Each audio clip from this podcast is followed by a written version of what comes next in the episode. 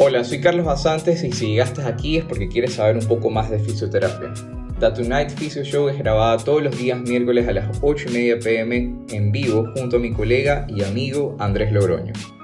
En este espacio presentamos casos clínicos, conversamos de temas relevantes a la fisioterapia y una vez al mes tenemos invitados que son cracks en la fisioterapia o en el campo de la salud.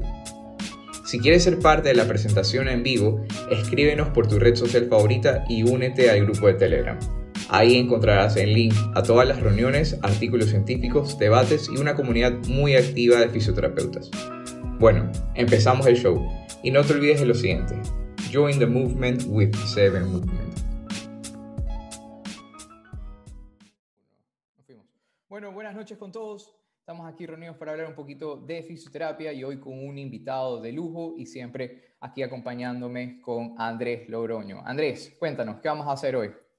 ¿Cómo estás, Carlitos? ¿Cómo les va, gente? Nada, para nosotros ya saben, como todos los miércoles, es un gusto estar con Carlitos de acá, eh, compartiendo. Este miércoles tenemos un invitado eh, internacional desde México, un colega fisioterapeuta, eh, Miguel Ángel Muñoz.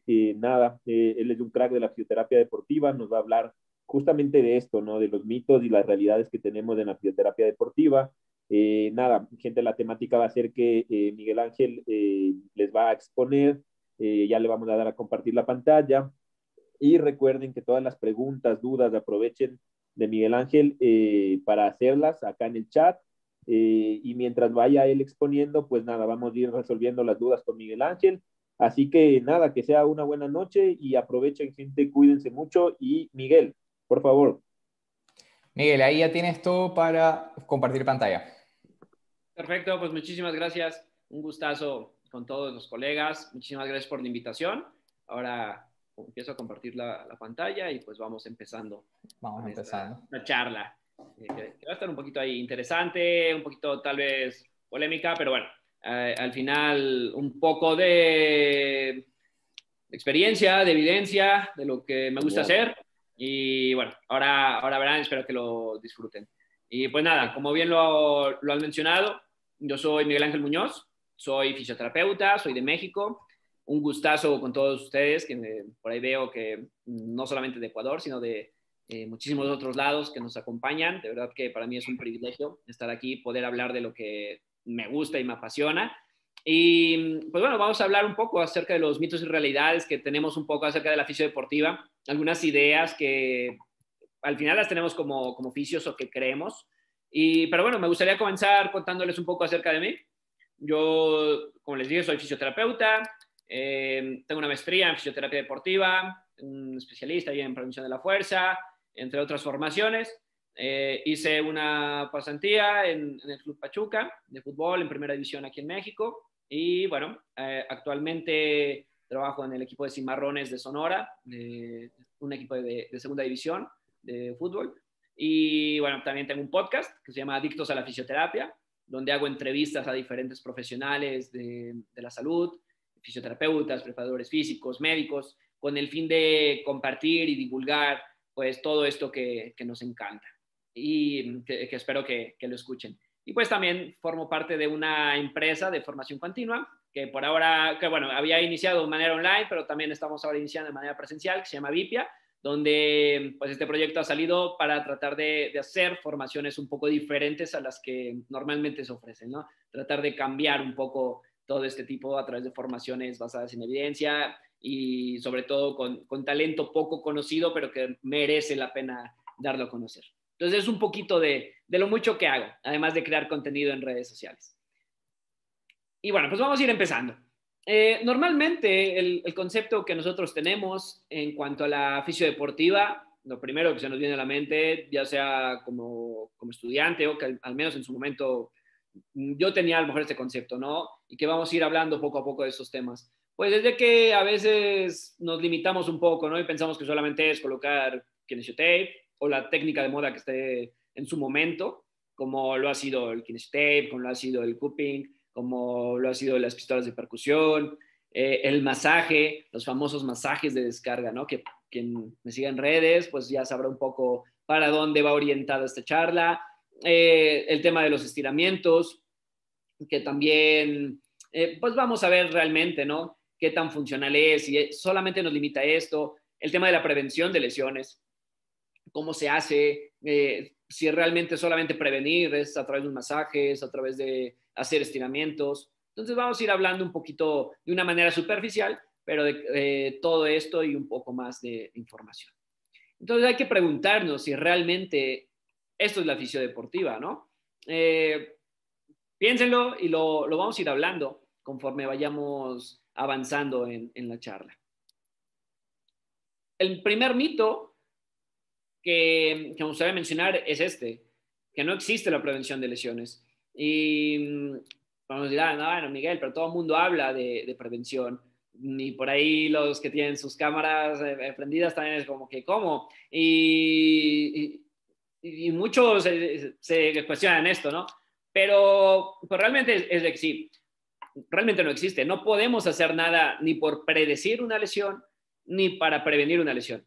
Y sí, estoy de acuerdo que hay muchos trabajos, hay muchas máquinas, hay muchos protocolos. Sin embargo, el término que yo creo que es el ideal y que lo he platicado con otros colegas, otros profesionales de la salud, preparadores físicos reconocidos, top, eh, a nivel internacional, que tengo la fortuna de conocer y hablar de este tema, pues mencionan esto, ¿no? Que el término prevención no sería lo ideal, sino lo ideal sería disminuir los riesgos de lesión. Y esto, obviamente, para intentar prevenirla, ¿no? Pero como tal, no podemos prevenir una lesión, ya que son de un origen multifactorial. Y aquí lo podemos ver claramente en, esta diapositiva. ¿no? Todas las lesiones son multifactoriales, desde factores extrínsecos como intrínsecos, desde una parte emocional, porque para mí es muy importante lo que es la parte mental en un proceso de readaptación, eh, ya sea en el deporte o no, o en la clínica, pero siempre va a ser importante en qué estatus mental está nuestro paciente, cómo cambiar ese chip. De ahí la importancia de un grupo multidisciplinario.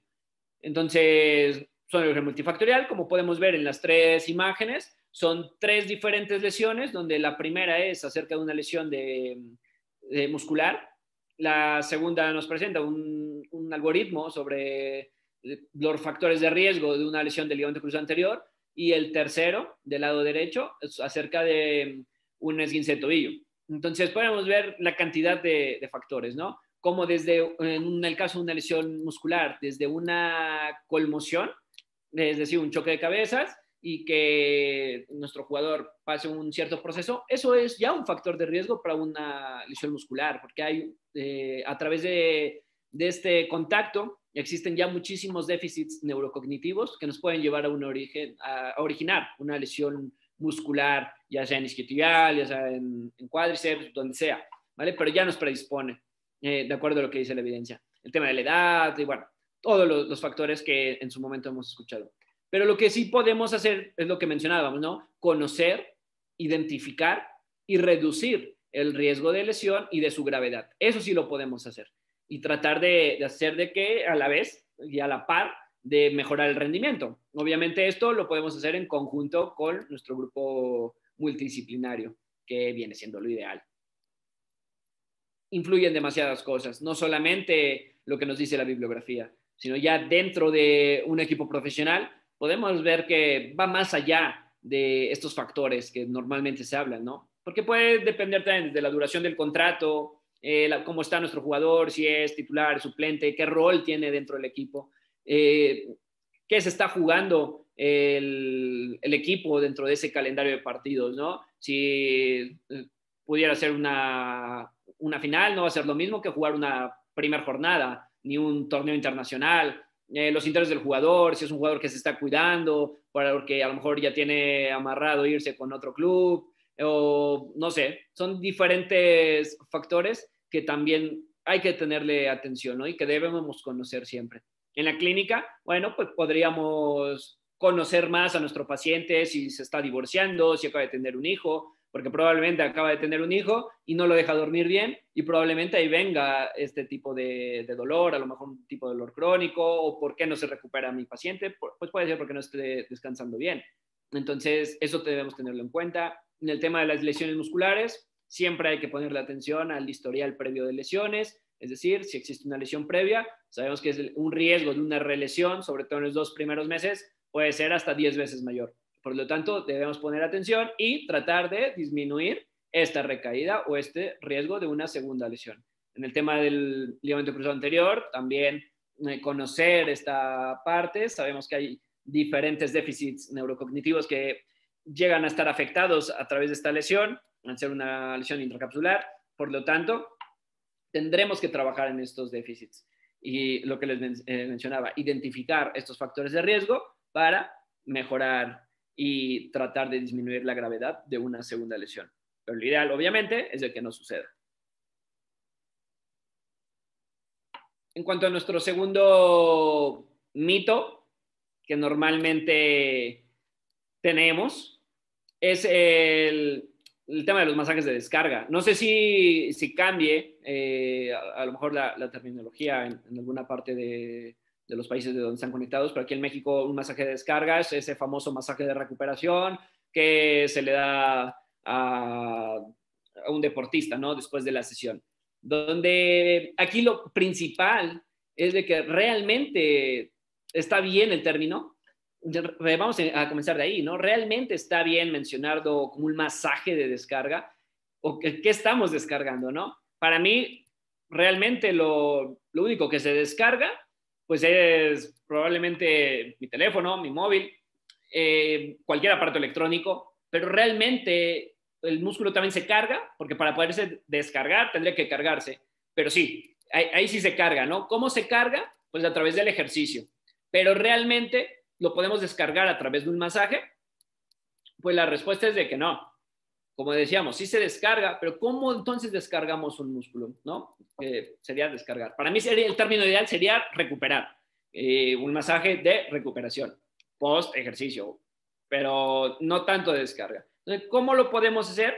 Pues el músculo se va a cargar con ejercicio y lo podemos descargar también con ejercicio, es decir, a través de estímulos mecánicos. Entonces, una correcta dosificación, eh, ya sea desde un plan preventivo, desde un plan de readaptación, eh, o ya sea, no precisamente tiene que ser deportista, sino con cualquier plan de ejercicio terapéutico, en cualquier patología o en cualquier lesión, vamos a ocasionar que el músculo se cargue y se adapte y va a haber periodos en los que necesitemos que se descargue, es decir, que se recupere, ¿cómo? A través del ejercicio, a través de las variables que tiene el ejercicio y con una correcta dosificación, porque podemos eh, trabajar con diferentes variables, la intensidad, el volumen, eh, la densidad, los descansos, y esto hará, hasta los tipos de contracción, eh, las velocidades, y esto hará que descarguemos nuestro músculo en los periodos que lo necesitemos y posteriormente lo tendremos nuevamente que, cargar, ¿no? Darle estos estímulos mecánicos para generar las adaptaciones que yo, que yo quiero. Entonces, bueno, pues realmente lo que decíamos, ¿no? ¿Se puede descargar el músculo con un masaje? Pues la respuesta es de que no. Eh, un músculo puede estar adolorido, puede estar lesionado, pero no se va a descargar nada más con un masaje. Y algo súper importante que siempre me ha causado mucha ah, controversia, que me llama, ha llamado mucho la atención, es de que este masaje de descarga normalmente lo primero que te dicen en la facultad, en la universidad, es que este masaje de descarga debe doler, ¿no? Entonces, si ya tengo el músculo adolorido por el esfuerzo, por la destrucción de fibras musculares que hay post ejercicio, y todavía aplico yo una presión donde le genere más molestia al deportista, probablemente no sea lo mejor. Para mí es un poco de sentido común. No tiene nada de caso.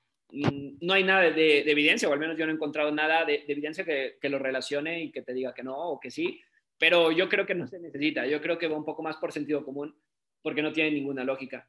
Al contrario, yo creo que tendría que eh, adaptarse al, paciente. Habrá gente, habrá deportistas que les gusta sentir ¿no? el masaje, que quieren que les hagan presión, sobre todo deportistas como de fútbol americano, con quienes he trabajado y ellos les encanta que la parte manual, que les metan la mano, que sientan, eh, a diferencia de un futbolista, ¿no? Que la mayoría son más de querer ser consentidos. Entonces, eh, pues irá de la mano. Habrá a quien se sienta bien teniendo dolor eh, con este masaje de recuperación. Pero no, hay que explicarles, y aquí sería labor nuestra, educar a nuestros deportistas, a nuestros pacientes, a través de esto, que no necesariamente debe doler, no hay ningún beneficio extra si duele o no duele, eh, pero obviamente prefiero que esté sin dolor para que al día siguiente llegue mejor y pueda trabajar mejor durante una sesión en una clínica o en el equipo. Eh, por lo tanto, para mí, y una recomendación que yo haría, y este, este que es otro, otro mito, no debemos realizar o generar un dolor a través de estas técnicas de recuperación. De hecho, prácticamente con ninguna técnica de fisioterapia creo que debería dejar adolorido al, al paciente, eh, salvo que sea algo invasivo, ¿no? Y bueno, con sus respectivas pues, creencias y educación del paciente previo a esta aplicación. Por lo tanto, también hay otro, otro tema, ¿no? De que, bueno, al menos aquí en México pasa mucho y que también lo escucha mucho en clínicas de deporte, que, donde estuve rotando en algún momento como estudiante, donde se le decía al deportista, eh, tú vas a necesitar un masaje de descarga cada X tiempo, es decir, cada semana o cada mes, después de cada competencia, si no, no te vas a recuperar. Y realmente no debe ser así, porque la recuperación no debe ser dependiente de un fisioterapeuta. La recuperación va a depender del mismo deportista y de la educación que nosotros le demos, de toda la información que le demos al deportista. Porque lo que más le va a ayudar, podemos dar de lo mejor. Crioterapia, masajes, pistolas de percusión, que ahora hablaremos de ella, eh, electrosimulación, le puedo poner todo el kit para recuperar, las botas de presoterapia, pero si el, jugador, el paciente, el deportista, él no se cuida, no descansa bien, no se alimenta bien, no se hidrata bien, psicológicamente no está bien, eh, no tendremos una recuperación adecuada. Por lo tanto, hay que educar a nuestro deportista, que cuesta mucho, sobre todo esos deportistas ya de años que llevan mucho tiempo haciendo lo mismo, costará un poco más de trabajo. Pero bueno, tendremos que hacer la recomendación, tratar de cambiar el chip. Eh, obviamente, él decidirá si hacerlo o no, pero al menos nosotros hacer esta labor de educar a los, pacientes. Eh, y no hacerlos dependientes de un fisio. Ahora, eh, estoy de acuerdo, probablemente la parte económica dentro de una clínica no le venga bien, pero dentro de nuestra parte ética probablemente sí, y probablemente esto sea algo que haga que el deportista confíe en nosotros porque le estamos siendo sinceros y nos recomiende más gente. Por lo tanto, vamos a tener más flujo de pacientes, a diferencia de uno, más constante, y mejor prefiero tener más y que me recomienden y que sepan que soy sincero con ellos y que quiero lo mejor para ellos, ¿no? Me preocupo por ellos, que ahí entra esa parte de la alianza terapéutica con, mi paciente. Entonces, bueno, lo que les decía, eh, prácticamente una buena correcta recuperación es a través de un control de la carga en conjunto con nuestro preparador físico o si está en un proceso de readaptación o rehabilitación que nosotros llevemos, controlar y dosificar bien el ejercicio trabajar en un conjunto, probablemente con un nutriólogo, que sepa que está alimentándose bien, que estoy tratando bien, y educar a mi paciente, que aquí no puedo hacer prácticamente nada eh, por él, pero él sí puede hacer mucho, que es la parte del descanso, y que sea un descanso óptimo, porque puedo descansar seis horas, pero al 100, descanso, recupera. Y puedo dormir 10 horas y me siento más averiado y me siento fatal. Entonces, también tiene una ciencia toda esta parte del sueño, de saber descansar y tendremos que educar a nuestros pacientes. Cuesta mucho, pero no es imposible. La tercera, este tercer mito, eh, el tema de, las pistolas de masaje o estas pistolas de, percusión, ¿no? que también nos hablan mucho y a veces pensamos que el único uso es también para recuperar, para sustituir un poco la parte manual, para que sienta rico mi, mi paciente, porque está de moda, pero realmente sirven. Pues bueno, prácticamente como todo, eh, es una moda, cada vez salen más marcas, más económicas, eh, otras con más funciones, con diferentes tipos de cabezales, pero prácticamente en su momento también el, el foam roller, y estamos generando un efecto muy similar a lo que hace este foam roller, ¿no? Pero algo muy importante es de que regresamos a lo mismo. Si no tengo un buen control de cargas, si no sé trabajar ejercicio terapéutico, por más que quiera yo recuperar a mi paciente, estas herramientas no van a solucionar nuestro entrenamiento terapéutico mal planificado, ¿vale? Por lo tanto, nuestro deportista se va a sentir igual o peor, o esos pacientes que mejoran y luego vuelven otra vez y recaen. Entonces debemos ahí saber planificar.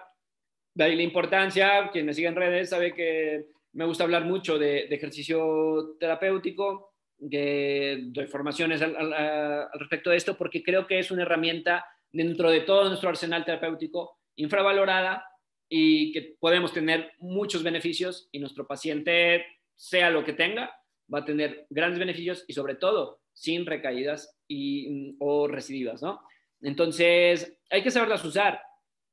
Como mencionábamos, no son malas herramientas, son buenas y la evidencia también te dice que tienen buenos efectos.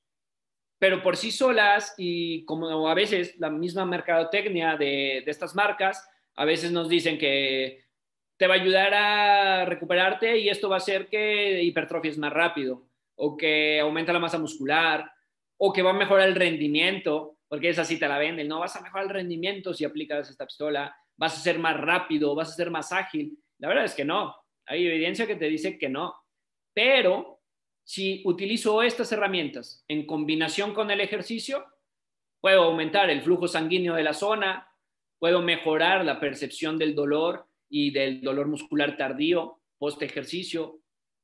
Y también te menciona que a través de revoluciones altas provoca mayor rubor en menor tiempo. Por lo tanto, si mi objetivo es aumentar la irrigación sanguínea de cierta zona, probablemente me venga bien esta herramienta, me venga bien el foam roller. Si quiero comenzar a calentar con el método de calentamiento, utilizar el foam roller, la pistola, también me viene bien. Por lo tanto, eh, no es que no sirvan, no estoy diciendo que no sirvan, solo hay que saberlas usar, hay que saber en qué momento viene bien. Y también las pistolas de, vibración tienen un, efecto especial antes de pasar al, siguiente punto. Que si nos gusta leer, nos, gusta el tema de las neurociencias, que al menos aquí en México se está poniendo de moda, eh, cómo tratar neurociencias, lesiones a través de las neurociencias, eh, prevención de lesiones a través de, neurociencias, podemos darnos cuenta, y también hay demasiada bibliografía que te dice que estas pistolas de masaje, de percusión, de vibración, a ciertos eh, revoluciones pueden llegar a generar eh, algunos cambios beneficiosos, como se pueden utilizar, por ejemplo, ah, realizando un estiramiento y colocando la pistola y van a ver cómo aumenta el rango de, movimiento a corto plazo, ojo, pero se logra eh, ampliar el rango de movimiento de una manera súper sencilla, ¿vale? Y esto tiene sus fundamentos fisiológicos, que es muy interesante para quien le guste investigar más al respecto. También podemos utilizarlas como una manera de mejorar nuestro sistema propioceptivo. Entonces, no nada más ya es para un masaje, para recuperar, sino la podemos utilizar para más cosas. Hay una marca que, que tiene la, dosis eh, que dice la bibliografía, que viene siendo alrededor de 50 a 150 Hz, eh, no recuerdo la, marca, pero esa es la dosis, digamos, ideal para provocar estos cambios. Faltan más estudios, no es un tema que me apasione tanto, eh, por lo tanto no he profundizado en más bibliografía, pero seguramente hay cosas interesantes. Como un cuarto punto, que es uno de los puntos más interesantes, los siguientes dos puntos yo creo que son de los más interesantes, son de estos controvertidos, que que me gusta, que me gusta publicar, que me gusta hablar de ellos, es el tema de los estiramientos. Realmente un estiramiento me ayuda a recuperar, me ayuda a relajar el, músculo y sobre todo me ayuda a prevenir lesiones. Yo creo que, muchos dirán que sí, yo creo que muchos dirán que lo hacen, que le recomiendan a sus deportistas eh, estirar después de, de una sesión eh, de, intensa para sentirse mejor probablemente pero vamos a ver qué tan cierto es esto. Normalmente, y no sé si en sus países, que no sea de México, se acostumbre esto, pero en México al menos se organizan carreras de 5, 10, 20 kilómetros, eh, bueno, 21 maratones, maratones, y al finalizar estas carreras se realizan estiramientos. Hay una escuela de fisioterapia que patrocina, que va a hacerse publicidad, y todos los estudiantes van a esto a estirar, ¿no? A, todos los competidores. Y supuestamente vendemos esa idea para recuperar, para sentirse mejor. Pero realmente esto, ayuda. No sé si, en sus países también eh, suceda, ¿no? De ahí en el chat pueden ir eh, comentando si es que, si es que también. En todos lados. En, en todos lados van haciendo eso, en realidad. Creo que es bastante común acá, por lo menos en Guayaquil, mi ciudad hay muchas competencias de CrossFit y siempre hay la estación de masajes o estiramientos que eh, la gente se estira, les ponen electrodos para que puedan seguir haciendo el entrenamiento. O sea, es bastante común y esa es la percepción principal que se lleva de la fisioterapia deportiva acá. Ese es. Ese es. Y a veces es hasta un mismo error, ¿no? De, nosotros. Y yo creo que todos hemos ido alguna vez a, a realizar este tipo de estiramientos estos competidores y les vendemos esa idea o probablemente a nuestros pacientes. Pero realmente debería ser así. Pues la idea es de que no. Y comenzando desde el tema de que unos estiramientos estáticos no te previenen lesiones, y que ya dijimos que no está bien el término, pero a grandes rasgos no te ayuda a prevenir lesiones al realizar un estiramiento estático. Y eso te lo dice la bibliografía, que es muy clara en ese aspecto, eh, un poco controvertida, pero los estudios que tienen mayor evidencia te dicen que no, no hay cambios entre los grupos que, eh, que, hacen estiramientos estáticos y los que no, y su y epidemiología o incidencia de lesiones a nivel muscular. Ojo, eh, en mi experiencia, les puedo decir que nosotros hacemos en, en el club una serie de, de test, de pruebas neurofuncionales, donde evaluamos ciertas capacidades físicas la estabilidad, la fuerza, eh, core, eh, también estamos eh, evaluando flexibilidad. Y en este apartado de, flexibilidad, movilidad también, porque son dos términos diferentes que ahora hablaremos, pero en el término de flexibilidad de isquiotibiales, aductores, recto anterior principalmente, jugadores que, mm, les digo, esto es totalmente empírico, ¿no? Toda, toda la experiencia pero a, lo largo de los cinco años que he estado en el, en el, club, en estos cinco años, todas las evaluaciones que hemos hecho, digamos, hemos hecho 10 veces estas evaluaciones a 30 jugadores, por lo tanto, nos ha arrojado los mismos resultados, que jugadores que tienen una musculatura isquiotibial, aductora o de recto anterior acortada, son los jugadores que no se lesionan o que nunca se han lesionado a nivel muscular o no se lesionan durante su, estancia aquí en el equipo. Mientras que jugadores que tienen la mejor flexibilidad son jugadores que se han lesionado. Y coincide, yo creo que esto sí es una coincidencia, pero coincide que las lesiones más graves, eh, que vienen siendo unas lesiones musculotendinosas, que han, estado, han dejado fuera jugadores seis, ocho semanas y que en ocasiones han tenido recaídas, solo hemos tenido dos recaídas en, en cinco años, y esas dos recaídas han sido en jugadores que han tenido la mejor flexibilidad de isquiotibiales. Por lo tanto, volvemos a lo mismo, no tiene relación. Y hablando con otros colegas de diferentes equipos dentro de la división y de primera división, les sucede lo mismo, que jugadores que están acortados eh, a nivel muscular, en un acortamiento importante, no se lesionan o nunca se han lesionado. Que también influye la parte de la posición en la que, se desenvuelven porque posiciones también en la que requieren mayor número de sprints, es decir, un extremo, un lateral, son jugadores que hacen sprints constantes y que ahora sabemos que el sprint es el mejor método de prevención de lesiones musculares a nivel disquiotibial. Entonces, eh, tampoco tienen relación ahí de que no se lesionen. Jugadores que tienen más cambios de dirección son jugadores que se les llegan a lesionar más eh, a nivel muscular. Digo, entre otros factores, ¿no? Pero ha coincidido y son datos que nos llamaron la atención y hay estudios que también, uh, un par de estudios, de hecho, no he encontrado tampoco tanto, pero que mencionan algo similar respecto a esto. Entonces es algo muy interesante. El tema de incluir los estiramientos antes de calentar, pues bueno, sabemos bien, ¿no? Que los estiramientos estáticos, lo que decía nuestro paciente, no realizarlos antes de, la actividad porque relaja la musculatura. Pues sí, no, sí la, la relajará, pero si estamos hablando a un corto plazo, eh, pero tampoco es como que influya tanto. Sin embargo, es mejor no hacerlos. Esto sí está más controvertido, por lo tanto, mientras no haya nada claro, mejor evitarlos. Posterior a, los eh, ejercicios, al ejercicio, al entrenamiento, este tema de, de, los estiramientos, también aquí sucede algo muy interesante, también algo desde mi perspectiva, algo que he vivido, eh, ha habido años en los que los preparadores físicos no realizan o no son obligatorios realizar estiramientos después de una sesión de entrenamiento. Son opcionales, solo si el deportista quiere y otros no. Y hemos tenido otros preparadores físicos que ellos eh, obligan a los jugadores a estirar siempre, con la intención de prevenir lesiones. Ahora, ¿qué hemos encontrado? Bueno, pues los jugadores que mm, se les ha obligado a, a estirar, a algunos se les hace tedioso, pero bueno, al final han sido los torneos donde más lesiones musculares hemos tenido. Digo, son, influyen más cosas, lo que les decía. Influye el control de la carga, cómo trabaja el PF, todo. El calendario de partidos, todo. Pero son datos interesantes.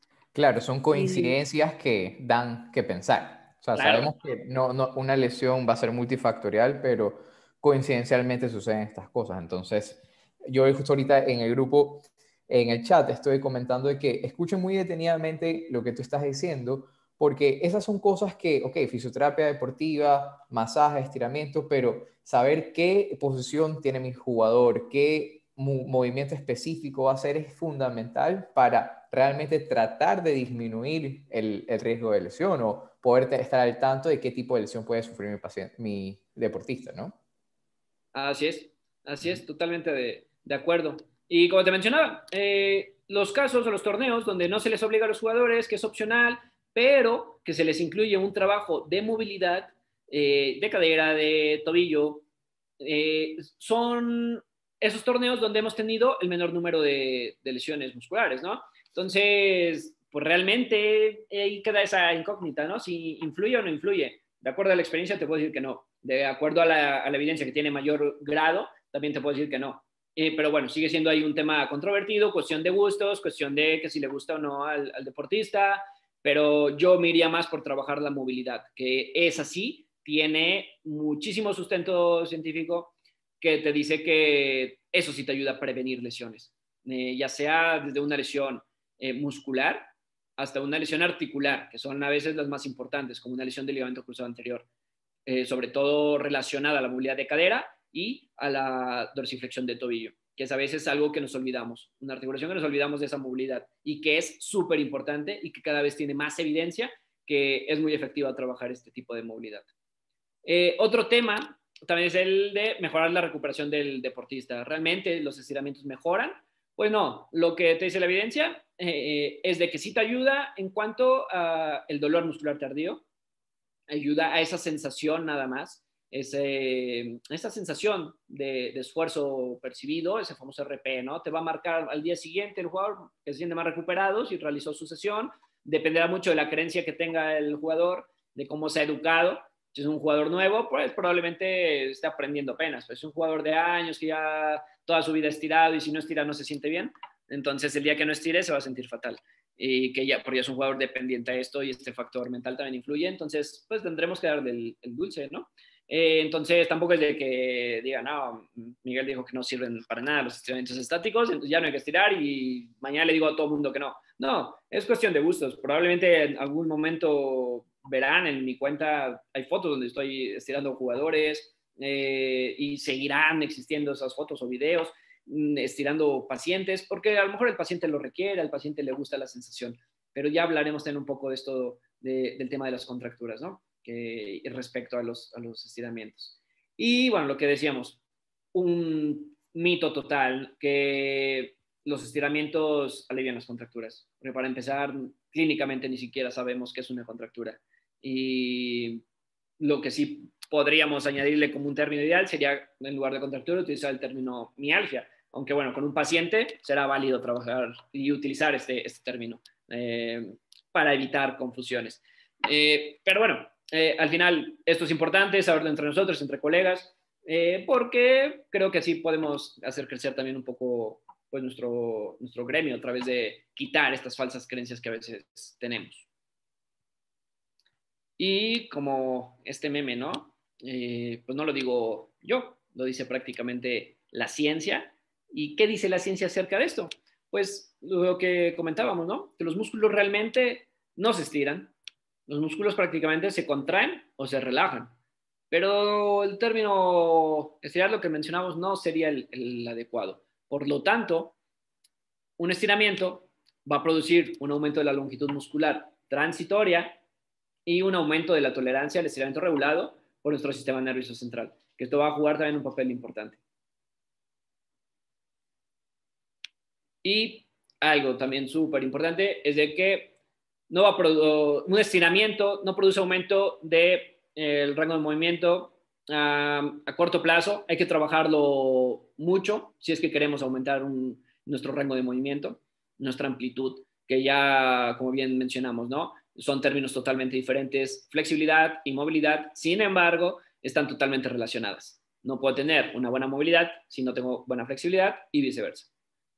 No va a ser lo mismo y no es lo mismo estirar que calentar, que es decimos, hay que incluir a fuerza los estiramientos en nuestro trabajo de calentamiento para que no eh, existan lesiones.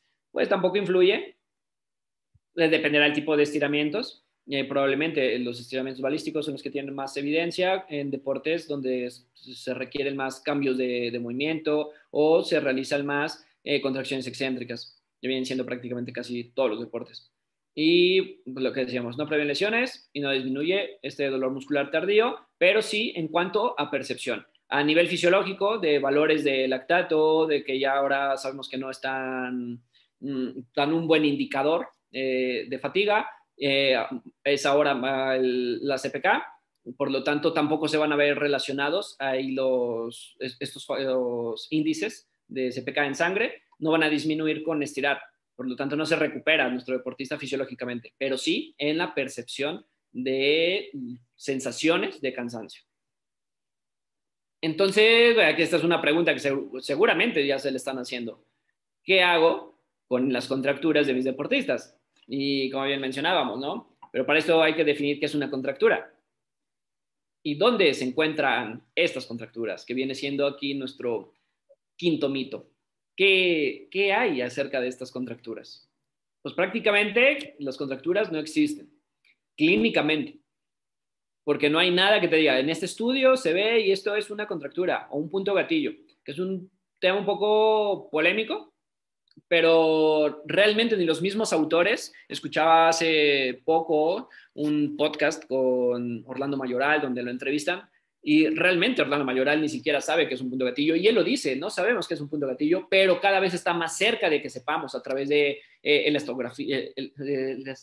perdón, en la estografía, de mm, el ultrasonido, de ecografías. Eh, bueno, ellos estarán ya con sus respectivos estudios pero el día de hoy todavía no han encontrado nada. Probablemente sí la clínica, eh, que es eh, nódulo palpable, con ciertas características, que va a estar irritable, que va a ocasionar un dolor irradiado.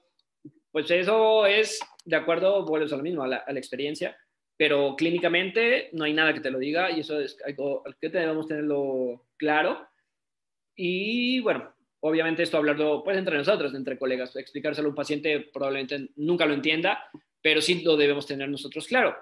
¿Y por qué? Porque eso nos va a llevar al siguiente término, porque realmente las únicas contracturas que existen son estas contracturas que están mediadas por una lesión en el sistema nervioso central, como esta uh, enfermedad de Dupuytren o de Volkmann. Esas sí son contracturas pero son en pacientes neurológicos. En pacientes o en personas sanas es usado de una forma errónea este término. Sería más eh, hablar de una tensión muscular que causa dolor a causa de una debilidad o de falta de movimiento. Realmente eso es a veces lo que pasa. Porque a veces dicen, oye, eh, pero es que yo siento contracturada la espalda y cada vez que paso horas en mi casa, trabajando, haciendo home office, eh, lo que sea, viendo esta, esta presentación, pues me duele, pero realmente, ¿cómo saben si es una contractura? Pues no, realmente viene siendo esto, un estado de hipersensibilidad muscular, ya sea por una sobrecarga o por una posición mantenida en el tiempo, que por no tener la capacidad adecuada me molesta y se refiere como dolor pero no me habla de una contractura, simplemente mi sistema de alerta, que es acerca del dolor, y todo mi sistema nervioso central está avisándote, hey, necesitas moverte, ¿verdad? No porque tengas una contractura, diciendo necesitas moverte, necesitas fortalecer, y realmente eso es lo que pasa. Y es ahí donde estos pacientes a veces que queremos aplicar alguna técnica invasiva y no les viene bien. Pero si los ponemos a moverse, a hacer ejercicio, a que cada media hora se levante de su lugar, realice a lo mejor algunos estiramientos, movilidad, eh, demás, y se sientan mejor. Y ahí es donde mejoran. Entonces, esto también debemos tenerlo en cuenta. Y hay un término que se llama trixotropía, donde mencionan que el músculo es como la miel. Y esto lo menciona Arturo Goigochea en algún post que, me pareció muy interesante, donde mencionan que el músculo es como la miel. Eh, la miel como es, si no se mueve, si está ahí quieta, realmente la, la miel se pone dura. Y después cuando quiero yo utilizarla, me cuesta mucho trabajo. Y cuando la miel está caliente, o está en una zona donde hace mucho calor, o la caliento, se pone líquida. Y me es más fácil echársela a, a mis hotcakes en el desayuno o a cualquier cosa. Y esto pasa con el músculo. Músculo que no se mueve, se pone rígido, se pone tenso, hay una tensión muscular importante por falta de movimiento. Pero cuando estoy activo, cuando me estoy moviendo y no tengo una posición mantenida, el músculo está caliente, por así decirlo, y el músculo va a ser más flexible, no va a causar nada de dolor. Entonces, eh, bueno, podemos, eh, eh, esto es súper interesante también. Y hay que verlo así. Y lo, que les decía, es, el músculo es tal cual como la miel. Ahora, por ahí veía algunas de, sus preguntas en el chat, que ahorita las contestaré en el, pues al final, o al final que, que hablemos un poquito de este tema. Eh, por lo tanto, lo que decía, no existe una contracción, una contractura, sino está hipersensibilizado mi sistema de alerta y de protección. ¿Va? Que me está avisando, muévete. ¿Y qué ocurre? A nivel fisiológico, ¿qué ocurre? Porque nada más que lo digamos, sino que a nivel fisiológico está también comprobadísimo que todo lo que ocurre, que hay muchas neuronas motoras activas, que se activa mi mecanismo de protección a través del dolor, hay un excesivo orden de fibras musculares y sobre todo una sensibilización a, nivel central, que me encargaré yo de restablecerla. ¿Qué se puede hacer? Principalmente neuromodular el dolor. Y con neuromodular no quiere decir que tenga que eh, ser invasivo, que también, no sé en, sus países, pero aquí en México está muy de moda este tema de la neuromodulación invasiva, con mis agujas, con mis cables, y que a veces los pongo y ni siquiera sé dónde va el trayecto del nervio nada más con que se vea que se mueve el músculo, ya sé que estoy haciendo esta neuromodulación. Pero realmente neuromodular lo podemos hacer con palabras. Podemos modificar el dolor solamente poniendo la atención a mi paciente, solamente escuchándolo. Podemos neuromodular a través de técnicas manuales, con el masaje, con técnicas de terapia manual. Hay muchas formas de neuromodular. A mí la que más me gusta es el ejercicio del movimiento, pero obviamente de acuerdo a las necesidades de cada paciente. Habrá pacientes que en su vida se han movido, entonces tendré que buscar otra alternativa. Habrá otros pacientes que solamente quieran escucharme eh, o, al revés, o que quieran ser escuchados. Por lo tanto, ahí estaré neuromodulando este dolor. Pedirle a nuestro paciente que se relaje y hay que darle ejemplos prácticos a mi paciente para que sepa que el dolor no tiene que ver con un daño en el tejido, y que ahora todo el mundo también habla de esto, que dolor no es igual a daño en el tejido y que tiene que ver más con estados de alerta y de protección de la zona que son mal interpretados. Yo un ejemplo que les llevo a poner a, estos pacientes con este dolor, que sé que no tiene una lesión eh, a nivel tisular eh, o en ninguna parte eh, y que hay una sensibilización importante, es explicarles ¿no? que pues, el dolor es como una alarma de un auto un sensor de reversa. Que eh, solo con que ponga yo la reversa del auto, mm, va a sonar. Por lo tanto, eso no quiere decir que ya choqué o que ya le pegué a, otro auto que está atrás de mí. Y si yo pongo la reversa y me desplazo, pues va a ir sonando más rápido esta, esta alarma, pero tampoco quiere decir que ya choqué. Al contrario, me está avisando que me estoy acercando cada vez más. Y pasa lo mismo con el dolor. No porque el dolor sea intenso, quiere decir que hay un daño a nivel tisular. Y, no porque, eh, y probablemente existe un dolor mínimo y eh, sí existe un daño tisular. Va a depender mucho del contexto y bueno, de muchas cosas. Pero creo que es un ejemplo práctico que podemos eh, ponerlo a nuestros pacientes como una metáfora para que pueda entender más acerca de, de este tema. Por lo tanto, pues el término ideal, no hay ningún consenso que diga este es, debería ser el término, pero sí a lo que se ha llegado, pues es de que debería ser más un término como mialgia o como tensión muscular. Un acortamiento eh, podría ser, pero realmente no existen cambios en la longitud del músculo. Una rigidez, pues puede ser más, eh, entendiéndolo como que el dolor tampoco es igual a que esté rígido. Y los puntos dolorosos en ocasiones están en, en zonas blandas. Por lo tanto, esta tensión muscular va a ser más un sentimiento, no tanto una condición mecánica, lo que decíamos. Esta sensación va a ocurrir cuando percibimos de una manera inconsciente que estamos bajo una amenaza y que los músculos necesitan algo, es decir, moverse, porque estamos en una posición mantenida. Entonces, no va tanto por una condición mecánica, sino más por una condición eh, de movimiento.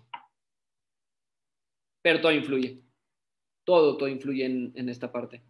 Desde la posición mantenida, nuevamente el descanso, el estrés que tenga mi paciente, la parte psicológica, las emociones. Eh, ahora sabemos, ya hay demasiados estudios que hasta el mismo, con el simplemente hecho de estar enamorado, produce analgesia. Las personas que, sienten eh, amor cerca, ya sea de su pareja, de la familia, hasta de un animal, tienden a tener menos dolor que una persona que no siente amor por, alguien o que no lo, se percibe de esa manera. Entonces, y eso te lo dice la bibliografía, hay demasiada información acerca de eso.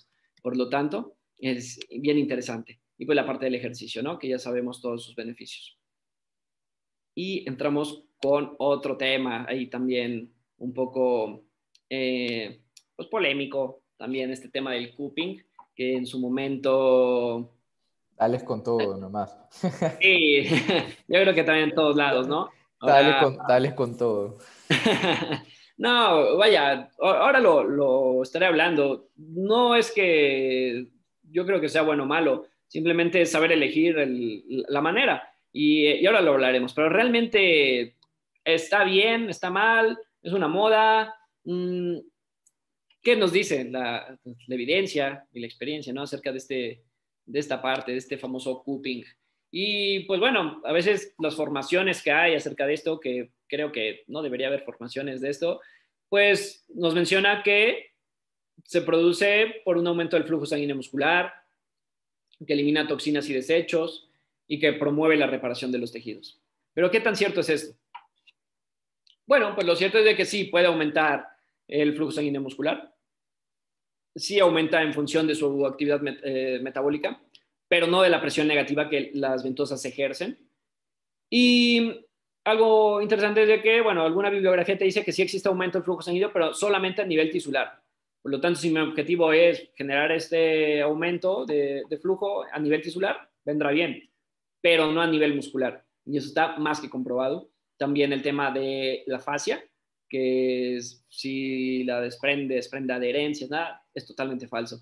Hay, un video de unos colegas eh, mexicanos, que no sé si lo conozcan, que está bajo el nombre de, de, Lymphologist, que es un colega muy conocido aquí en México que eh, se encarga mucho del tema vascular y que mm, tienen una clínica donde ven mucha también ortopedia y, y trauma, junto con su equipo que tienen, y en estudios que han hecho en plena cirugía, para ver si el cupping realmente tenía un efecto sobre músculo y sobre fascia, no ocurre. Lo, pueden ver, de hecho está en su perfil, y ahí pueden ir y pueden ver cómo realmente ni siquiera ejerce ahí una presión sobre estas estructuras. Y creo que eso está más que, comprobado, ¿no? Una evidencia, eh, pues, clínica, práctica.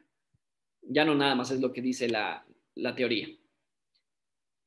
Entonces, bueno, pues sabemos que esta presión negativa, este, esta succión, va a provocar el estiramiento de la piel, la dilatación de los capilares y va a llevar su ruptura y equimosis, ¿no? Como dice Adam Milkins, eh, estos moretones, que vienen unos love bites, ¿no? Que aquí en México los conocemos como chupetones o, chupetes, ¿no? Que realmente no tienen ningún beneficio y es algo súper contradictorio, porque a veces también nos venden la idea de que con el cupping recupero a mi paciente más rápido y que se ha puesto, todos sabemos que se ha puesto esto de moda a través de Michael Phelps en las Olimpiadas, donde eh, se puso de moda que salía ahí con las marcas del cupping y gana eh, aquella carrera. Pero lo que nadie vio de esa carrera, creo que fue contra Ian Thorpe, Y eh, en esa carrera la gana, y gana el oro olímpico, pero la gana por tiempo mínimo. No recuerdo cuánta, no sé si hasta segundos llegó o si fueron milésimas de segundo, pero la, gana a penitas. Y estaba en su mejor momento ahí eh, Phelps y baja los, sus tiempos. Por lo tanto, ahí queda también esa incógnita, ¿no? ¿Habrá afectado todas estas marcas en toda la espalda o no? Acerca de que estuvo a punto de, de perder la, la carrera en su mejor momento. Cuando, y empeora su tiempo que normalmente tenía eh, en esa carrera de esa distancia. Entonces ahí queda esa incógnita. Y es que es realmente contradictorio. Si lo que queremos es recuperar, como bien dice, aumentar el flujo sanguíneo, ¿para qué quiero romper los capilares, eh, que son los que me van a conducir todo el, material para que se recupere bien mi paciente? No, no tiene ninguna lógica al menos viéndolo desde esa, desde esa parte. Nos dicen también que elimina toxinas y desechos, y eso también nos lo venden con la acupuntura. Pero hasta el momento, los únicos dos que se encargan de eso es el hígado y el riñón. Bueno, los riñones. Son los únicos que se encargan de eliminar toxinas y desechos. No hay más. No hay otra herramienta. ¿vale? Todo lo demás es falso, no hay nada de teoría y es algo que también debemos tenerlo en cuenta. Tampoco repara, no es de que, no, que a reparar a nivel muscular. Eh, lo único que va a ayudar a reparar, a recuperar, volvemos a lo mismo, el sueño, la alimentación, el control de las cargas. Y no quiero decir tampoco que esté mal, que se prohíban, como, como ahora se ha puesto de moda en esta discusión, pues de que las han prohibido en, en Francia, el uso de, del cupping que me parece algo bien al carecer de, evidencia científica. Y el día que tenga su evidencia, seguramente estaré probablemente a favor, si es que es una evidencia eh, sólida. Eh, pero hasta ahora la poca evidencia que está a favor del cupping, realmente ven los autores y son chinos, que es de donde es originaria esta técnica. Entonces, obviamente van a hablar eh, a favor con su respectivo conflicto de interés. Pero el día que cambie esto, pues bueno, tendremos que cambiar el, concepto. No estamos para nada cerrados. Y, eso la gente que me, que me sigue en, redes siempre lo, lo, he mencionado, que pues igual, con, no sé, con el ultrasonido, con técnicas que no tienen tanta evidencia, el día que cambie, seré también el primero en, en publicarlo y que siempre, que dice mi mamá que siempre sí funciona, ¿no? Y, pero siempre hay que saber usarla con sentido común. A veces podrá ayudarnos, sea la parte psicológica, o no. Digo, si un jugador me la pide y se siente bien con eso y estamos por jugar una final y con eso prácticamente me asegura que la va a jugar al 100, pues obviamente se lo voy a poner, voy a tomar el riesgo, voy a ir contra lo que sé y se la voy a poner. Pero son casos excepcionales. Pero de acuerdo a mi sentido común, no, no lo haría. Y que sea popular una técnica, no te quiere decir que sea eficaz no porque se ponga de moda, porque todo el mundo lo hace, porque todo el mundo sube una historia en Instagram, porque los pacientes buscan eso. A veces llegan pacientes a la, clínica, en mi caso veo a veces pacientes de manera particular también y, llegan y, oye, tienes, no sé, ultrasonido. No, pues no. O tienes láser, o tienes cupping. No, pues no. Y el paciente se va. Y la verdad es de que no es por mala onda, pero qué bueno. ¿Por qué? Porque a veces es ese tipo de pacientes que no se pueden educar y de esos pacientes que solamente van por eso. Y si está de por medio, eh, pues yo que, quiero defender lo que hago, lo que me apasiona y tratar de que nos vean de una manera diferente, no importa, no importa que se vaya. Y bueno, pues por mi parte prácticamente viene siendo todo. Eh, por ahí leí alguno de sus, comentarios. No sé si alguien tenga alguna pregunta, eh, sugerencia quiera compartir alguna experiencia. Nada, Miguel, muchísimas gracias por, por la presentación. Creo que, que, nada, nos ayudas justamente a esto, ¿no? A, derrumbar ciertos mitos, como justamente el tema que lo pusiste tú. Eh, agradecerte, la gente que tenga algunas preguntas, es el momento ahora en, en el chat, muchachos. Eh, hay gente que nada está conectada de Colombia, de México, de Ecuador, para que sepas que te escuchan, Miguel, de, de todas partes, no solo de Ecuador. Y como te digo, más bien, muchísimas gracias. Estuvo súper clarita la presentación. Carlitos, no sé si tengas algo. Y gente, aprovechen para, nada, bombardear a Miguel eh, de preguntas y, y, cualquier duda, pues nos, nos, las, hacen, nos las hacen llegar al chat. Bien. Sí, yo sí tengo unas cuantas preguntas eh, y son preguntas que en realidad eh, son bastante comunes, ¿no? Que algunas no, no podemos llegar a este consenso como cuando hablaste del tema de, ok, no son contracturas, entonces ¿cómo le explicamos al paciente? Pero llegamos a esta barrera, ok, y esto ya hablando no de, de la evidencia científica, sino de la clínica, llega este paciente que dice que tiene unas contracturas, te viene con la receta incluso del traumatólogo, trabajar contractura, y tú tienes que explicarle a este paciente que no existe, o sea, tú en la clínica le explicas que no existen o la, la tratas nomás sabiendo que no existen. Porque entra mucho esta parte de, de, la educación, de dejar claro desde el inicio qué es lo que realmente voy a tratar. Y si es que yo entro a trabajar sobre una contractura, mi paciente se va a llevar una percepción X del tratamiento y va a tener una expectativa X, que no sé si te ha pasado, muchas veces estas fibras tensas, bandas tensas, todavía continúan y el paciente ya no tiene dolor, tiene, tiene rangos de movimientos completos y está completamente aliviado. Entonces, ¿cómo tú, tú lo abordas eso?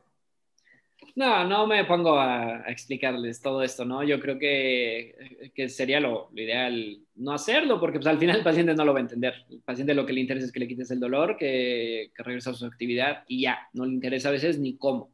Entonces, no, yo creo que, que, no, pero sí le hago énfasis de que, bueno, de que, oye Miguel, pero es que si dices que no tengo nada o que no existe, porque lo he hecho en algún momento y no me ha funcionado, eh, ¿qué es eso, no? De que es que yo siento una bolita y aquí, mira, tócale, tócale. Y no, pues sí, entonces ahí vas más por esa parte de que, bueno, esa bolita está por falta de movimiento o por una posición sostenida, ¿no? Y, pero para esto, pues ya sabes a qué se dedica, ya pasa, sabes que a lo mejor pasa X tiempo manejando o en una misma posición, entonces le explicas eso. Pues la bolita está originada por eh, una posición mantenida o porque pasa mucho tiempo haciendo esto o porque lo hace mal. Pero si corregimos esto y esto, eh, va a ver que se va a quitar. Y pues tú sabes que al final sí se puede quitar, ¿no? Y eh, ya sea a, a, veces con, bueno, ya cada quien tendrá sus herramientas, con movimiento, con ejercicio terapéutico, con algo invasivo. Entonces, de acuerdo al, al paciente, es como, como se lo voy explicando y se lo voy adaptando también de acuerdo a, los objetivos que tenemos y también de acuerdo a sus gustos. Si es un paciente que, que eso para mí es muy importante. Eh, tratar con base a, objetivos, no tanto a tiempos, sino a objetivos cortos, porque el paciente los alcanza más rápido, porque eso también ayuda a que sea más rápida la recuperación y se va dando cuenta de esos objetivos cortos y alcanzables, se va dando cuenta y va viendo que él mejora. Entonces, prefiero mejor trabajarlo así y, no entrar en discusión, porque al final le puedo yo decir todo lo que pasa, todo esto, y no me va a entender nada. Al final va a decir que se siente igual, ¿no? no, y, y, y, hacer un, un, ambiente ya tal vez incluso hasta conflictivo de la creencia de que yo tengo, la tiene mi familia, la tiene todo el mundo en el mundo deportivo, porque esa es otra barrera, ¿no? Porque ahorita hay sobreinformación con respecto a, al fitness, digamos, entonces todo es la contractura, eh, la, la activación, la relajación, el estiramiento y el paciente viene con una expectativa para X tratamiento, pensando que los fisioterapeutas solo hacemos eso. Claro, que un punto también muy importante es de, ponerlo con los deportistas. Eh, a ver, estás diciendo que muchos ven, por ejemplo, los que, con los que trabajo, que sigue, me siguen en, redes y, a ver, tú dices que una contractura no, no existe, pero a lo mejor en el reporte médico nosotros sí ponemos, ¿no? Una contractura. O, o, dices que es por falta de movimiento, pero yo me muevo siempre. Eh, entonces, ¿por qué siento esto? Y bueno, ahí ya entras a otra parte, ¿no? explicarle por qué se origina, que es por, otro tipo de, estímulos, ¿no? Por exceso de estímulos, porque no está preparado su tejido, que viene más por debilidad. Eh, entonces, ahí, bueno, ya le explicas de esa forma. Y eh, ahí también es interesante porque pues, ellos sí se mueven. Entonces, ahí parecía contradictorio, pero sí hay que, tener énfasis también en esa parte. Miguel, Juan Cruz nos comentaba también en el chat, un colega de Bolivia te manda saludos. Eh, nos comentaba que aún falta mucha evidencia sobre muchos temas de fisioterapia deportiva, entre estos el core y el control motor. ¿Qué, qué piensas tú? Eh, yo supongo de este tema de justo esto, ¿no? De la prevención de lesiones, que está mal llamada como tú la dices, eh, hablando de estas dos técnicas, que también se han puesto mucho de moda, ¿no? El core y el control motor. El tema de, del core, yo creo que sí es, es importante realizarlo. Mm, este tipo de musculatura, claro que va a dar la, estabilidad, eh, que va a hacer más eficiencia en nuestros movimientos, eh, pero creo que va más allá solamente de trabajarlo eh, con planchas frontales, laterales y todas sus variantes, ¿no? Y las estáticas, dinámicas. Va mucho más allá, que lo puedo trabajar con base a movimientos que me exijan una activación de dicha musculatura, ¿no? Que va a estabilizar el transverso, porque a veces también nada más pensamos de que el core es el transverso del abdomen, el recto abdominal, eh, para vertebrales y glúteo, ¿no? Oblicuos. Es lo único que, que, pensamos. Y no, realmente hay desde músculos tan pequeños como los multífidos que podemos activar con ejercicios súper sencillos y que juegan un rol súper importante eh, para la estabilidad. Eh, nos olvidamos a veces del psoas, y no nada más de que esté débil o no, sino a veces está acortado, que a veces este acortamiento, ahí sí nos interesa trabajar esta parte de la movilidad de cadera para prevenir las lesiones eh, articulares, musculares, sobre todo a nivel isquiotibial, que es en el fútbol donde hay más. Entonces yo creo que sí es indispensable, como todo ejercicio, sabiéndolo dosificar, no abusando de él, pero sí estimulando con movimientos, no tanto con posiciones estáticas, más relacionadas al gesto deportivo. Claro. Mira, y hablando de esto del, gesto deportivo y de la especialidad de cada deporte, eh, por ejemplo, aquí tenemos a Karina Garzón que nos pregunta, bueno, que te pregunta, en cuanto a los estiramientos, las personas que entrenan gimnasio olímpica, rítmica, ballet, artes marciales, siempre tienen bien estirados los músculos o no lo pierden. Entonces, estos estiramientos se mantienen en el tiempo si se practica distintos tipos de estiramientos. Y aquí creo que ibas a mencionar el tema de del, del, estiramiento y la flexibilidad, que no son lo mismo, ¿verdad? Y la movilidad. Y la movilidad, claro. Claro, sí, claro. Eh, digo, pero eh, aquí es donde mencionaba, ¿no? Por ejemplo, que un estiramiento estático no te va a generar una amplitud de, del rango de movimiento a corto plazo, ¿no? Sino que es a largo plazo. ¿Y qué tan a largo plazo? Estamos hablando de a veces hasta años. Eh, todo lo demás es a corto plazo y se pierde súper rápido. En cuanto se deja de hacer, se pierde súper rápido. ¿Qué pasa con los gimnastas? Pues lo hacen toda su vida, lo vienen haciendo desde los 5 años, 6 años, ¿no? Porque sabemos que empiezan unas eh, edades súper pequeñas. Obviamente, cuando llegan a los 20, 21, pues no la pierden porque la han practicado, pero en el momento que lo dejan de hacer, la van a perder. Y como claro. van, la, la van perdiendo. Lo que sí es importante ahí trabajar es la movilidad, porque lo que decíamos, ¿no? Y, la y aquí es súper importante esa relación, movilidad-flexibilidad que no son aisladas, siempre van a Claro, y el tema de la fuerza también, porque sí, bueno, sí existe cierta correlación, correlación entre a mayor flexibilidad, menor fuerza y menor fuerza, menor flexibilidad. Pero sabemos que sobre todo en deportistas como eh, en gimnastas, o sea, tienen una fuerza en rangos de movimientos súper amplios y pueden generar movimientos explosivos y sostener posiciones eh, en distintas pruebas que ellos manejan ojo, que tengan el, eh, y son capacidades físicas que van entrenando a la par, ¿no? No es que solo se dedican a estirar, estirar, estirar, sino que van a ir de, desarrollando esta explosividad para abrir las piernas, mantener las posiciones cuando están haciendo pruebas de anillas y cosas por el estilo, ¿no? Claro, y ahora que, que mencionas esta parte de la fuerza, que esta también es súper interesante, ¿no? Que no, no le he puesto, pero que podemos también lograr esta flexibilidad, pues eh, estos estiramientos eh, a través de ejercicio de fuerza. A través de, ya ha salido hace poco un, un, paper, ya hay demasiada evidencia antes, pero hace poco se puso de moda este tema porque un paper hablaba de, de este año que a través del ejercicio excéntrico puedo tener ganancias de, en cuanto a la flexibilidad. Todo esto porque se genera un mayor estímulo de sarcómeros en, en serie y en paralelo que van a permitir ¿no? que que en esta fase donde se alarga el músculo trabaje también la flexibilidad. Entonces tengo ahí un trabajo doble. Y de ahí esta importancia de trabajar fuerza, como bien mencionas, con, en gimnastas. No recuerdo el movimiento, por ahí sí hay alguien que le guste eh, este deporte, pero hay un, el que es un salto donde abren las dos piernas. E, ese es uno de los, sí, e, e, ese es uno de los movimientos donde mayor número de lesiones musculares hay y de las más graves, que a veces llega a haber hasta una desinserción de, del tendón entonces, del tendón común del, de los isquios. Entonces, es ahí donde, donde también debemos fortalecer esta parte y donde te doy toda la razón en ese tema. Miguel, también te están preguntando acá en el chat, eh, ¿qué opinas tú de la aplicación de hielo, de, todo lo que es crioterapia, después de la actividad física? Uh, también otro tema ahí controvertido, bien interesante. pues igual, lo que te dice la, la evidencia, todo lo que hay, pues apunta a que en cuestión de indicadores de sangre, como la, la CPK, eh, es nuestro indicador top para nuestro gold estándar hasta el día de hoy para ver qué tanto se recupera un, deportista, te dice que no afecta el nada y toda la bibliografía va orientada a eso. Pero en percepción, volvemos a lo mismo, en percepción, De, de, dolor, de dolor muscular, a las 24, a las 48, 72 horas, es efectivo y que sí, que sí te ayuda.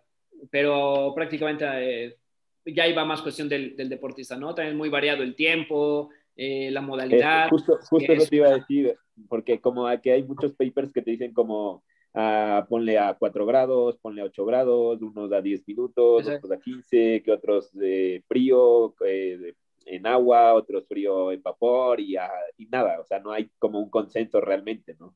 Sí, o si es en inmersión, si es la cabina de cuerpo entero. Eh, y bueno, a veces en la, en la de inmersión pues no podemos mantener la temperatura constante. Eh, la otra de cuerpo entero es muy cara, entonces tenemos que adaptarnos. Pero pues yo creo que viene bien en cuanto a sensaciones, viene bien. Eh, nosotros lo utilizamos.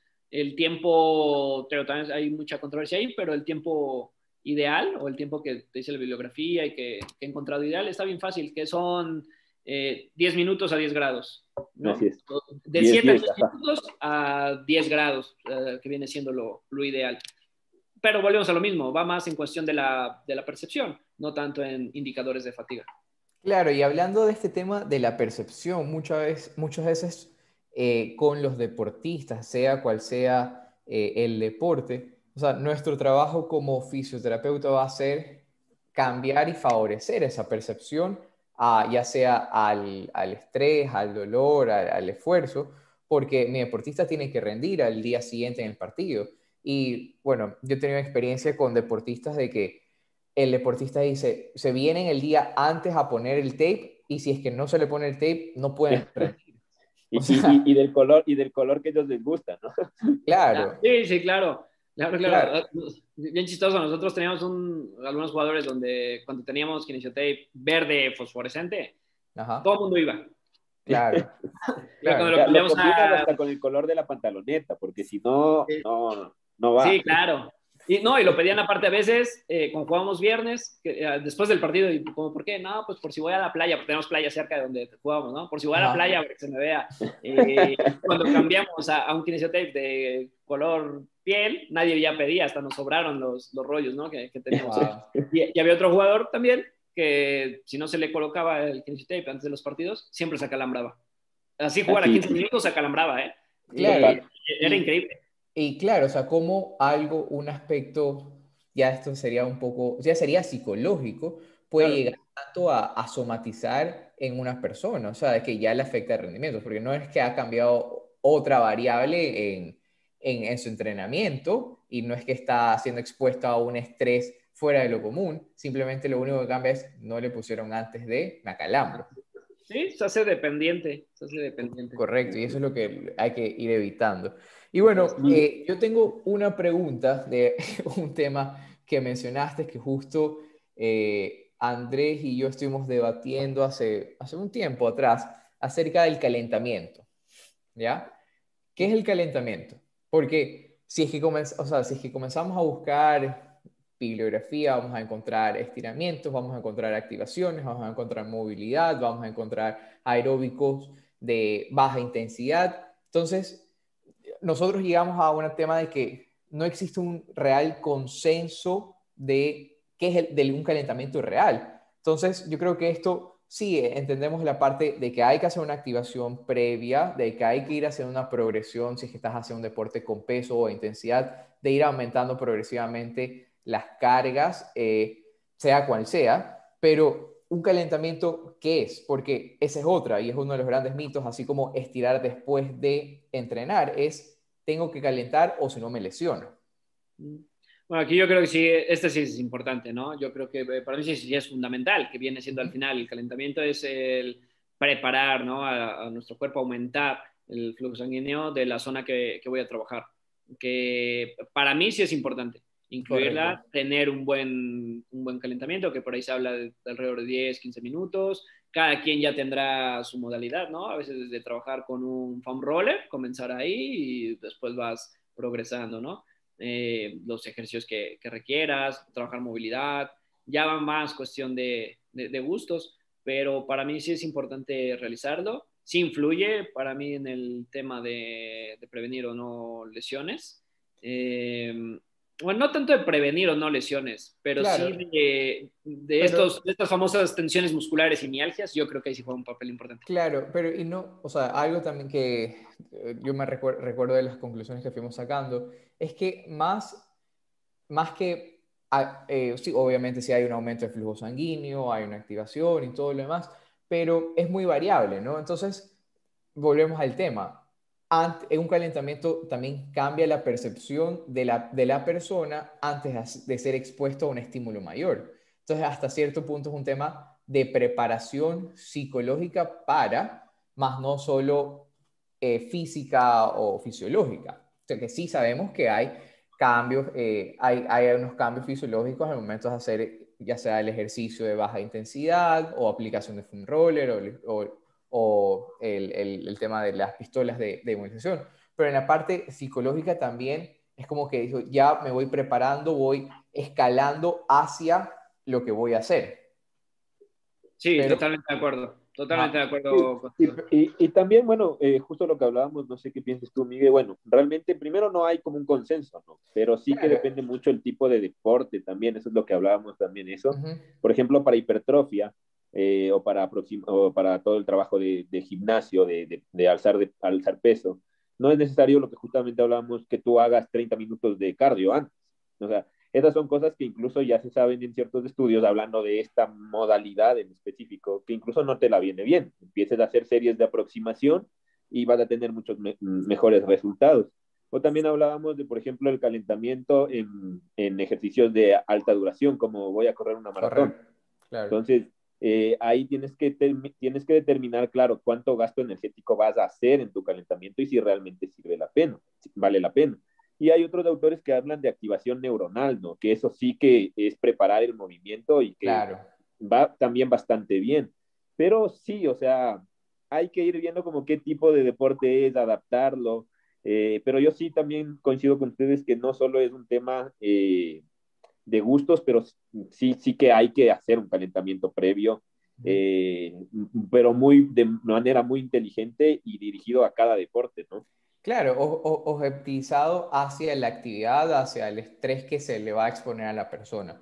Porque la actividad no, calentamiento, y por eso, así como hay un, un, un problema de consenso con terminologías como contracturas, creo yo que y algo que siempre mencionamos aquí es que la fisioterapia está en transición. Estamos en un proceso de transición de cambiar conceptos que teníamos hace 100 años a, algo más actual debido a toda la evidencia que va saliendo poco a poco.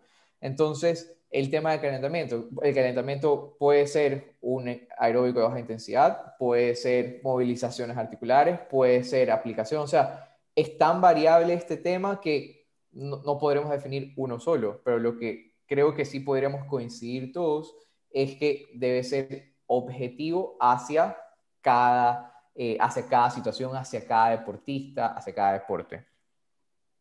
Sí, totalmente de acuerdo con ustedes. Eh, yo creo que más claro, imposible, como bien mencionaba. Depende mucho de la, la, zona, ¿no? O sea, no va a ser lo mismo eh, prepararme y calentar el miembro inferior si voy a trabajar el miembro superior. No tiene claro. lógica, claro. Claro. Miguel, acá te preguntan, eh, es una cosa de opinión más, eh, te pregunta Luz, una eh, compatriota tuya mexicana, te pregunta que cómo, como estudiante, eh, cómo puedes involucrar a los docentes, ya que en muchas ocasiones son ellos los que te motivan a hacer este tipo de técnicas, este tipo de información que a veces no es tan correcta.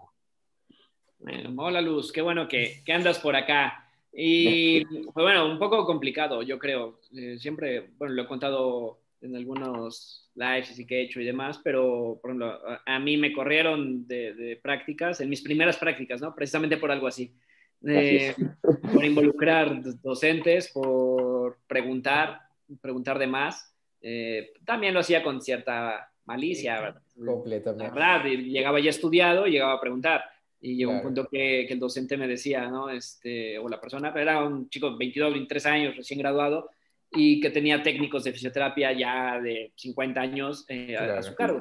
Yo llegaba con él y le preguntaba cosas que ya había yo estudiado. Pues para una, para que aportara más cosas, pero pues ya iba estudiado, por si me preguntaban. Entonces me molestaba que le preguntara en frente de los pacientes. Eh, y bueno, pues llegó un punto donde pues ya no lo tolero más. Me, me prohibió hacerle que le preguntara enfrente. La verdad es que no me importó mucho, lo seguí haciendo y llegó un punto donde a dos días de, o tres días de finalizar esas, esas prácticas, pues me acaban corriendo, ¿no? Y bueno, por ahí repruebo dos, dos materias porque se iban promediadas, eh, con las materias que ahora son a las materias que me dedico, que era trauma ortopedia y, y cardio, eh, que es lo, que más ocupo ahora, y, y, las que más me gustaban aparte.